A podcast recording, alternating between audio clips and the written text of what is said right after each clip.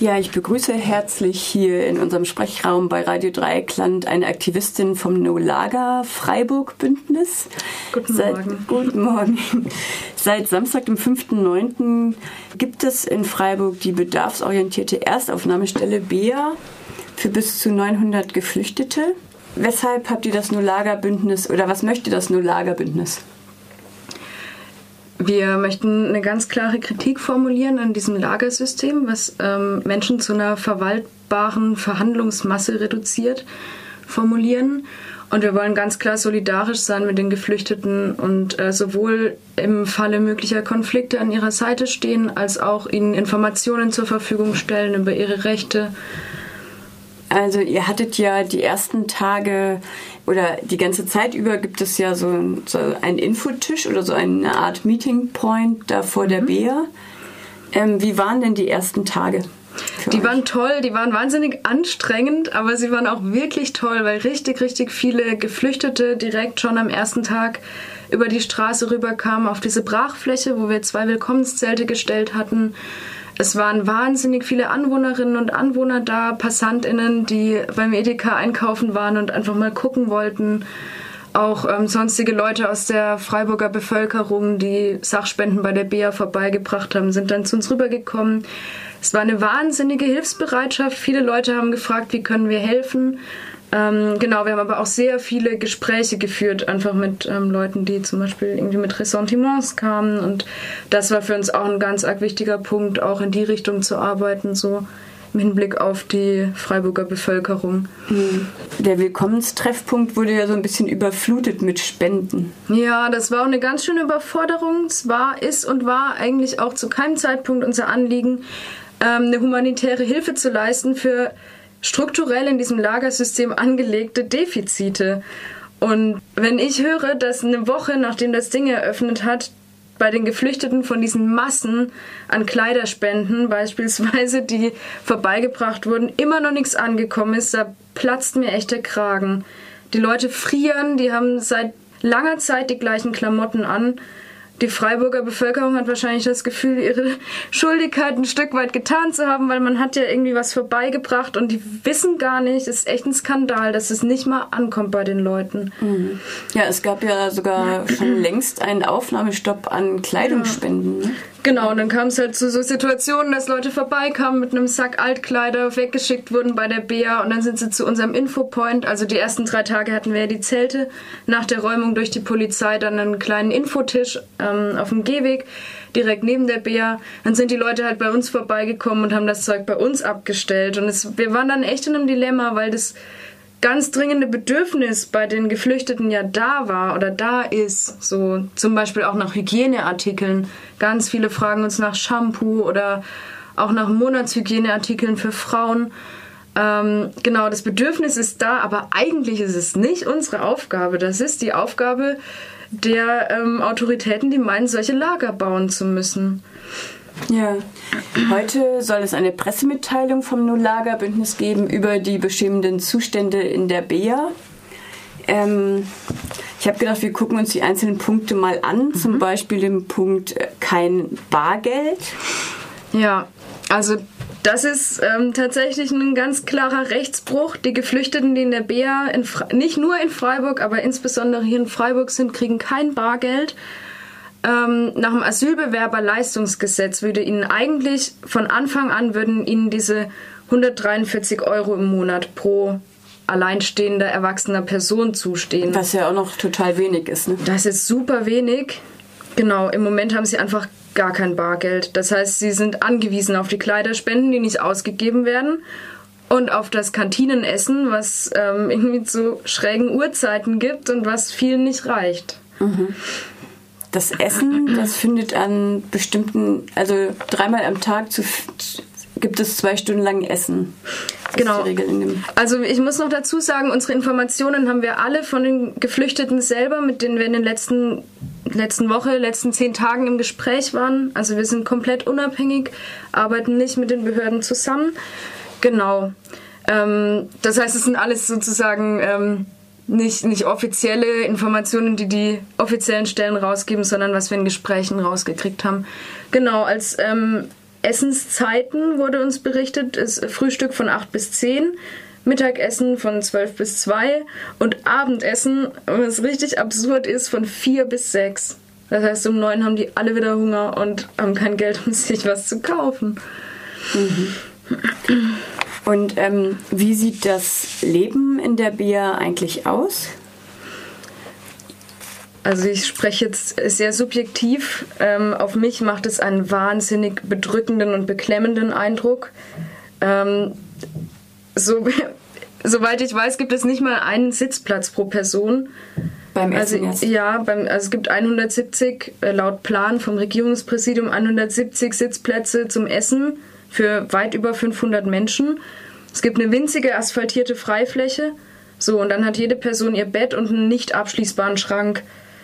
Ähm, genau, ich weiß nicht, wie man da die Tage rumkriegen soll oder Wochen oder Monate, die die Leute gezwungen sind, da zu sein. Ähm, genau, und ein Punkt, der mir auch sehr viele Sorgen bereitet und nicht nur mir, ähm, ist, dass es auch keine gesonderten Schutzräume für Frauen und Kinder gibt. Und das ist ein massives Problem in diesen Lagern. Also das in Freiburg ist jetzt sehr neu und hat gerade aufgemacht, aber wir wissen es einfach von anderen Lagern, dass es ein massives Problem ist, dass Frauen ähm, oftmals sehr schlimme Vorbelastungen mitbringen von ihrer Flucht und ähm, einfach auf eine Art ver verletzlicher oder, oder stärker betroffen sind, auch von Übergriffen einfach und auch von sexualisierten Übergriffen, die im Lager passieren. Und ähm, im Vorfeld haben wir bei der Begehung, die es eine Woche vor der Eröffnung gab, auch haben einige Leute mit dem Menschen vom Regierungspräsidium gesprochen und das angemerkt, dass es super wichtig wäre, extra Schutzräume zu schaffen. Und er meinte, nein, die Zahl von Frauen ist so gering, das ähm, lohnt sich nicht, da können wir nicht Rücksicht drauf nehmen. Was ich eine richtig, richtig schlimme Logik finde, denn je weniger Frauen es sind, desto größer ist die Bedeutung von Schutzräumen. Ja. Desto wichtiger wird das. Mhm. Ja.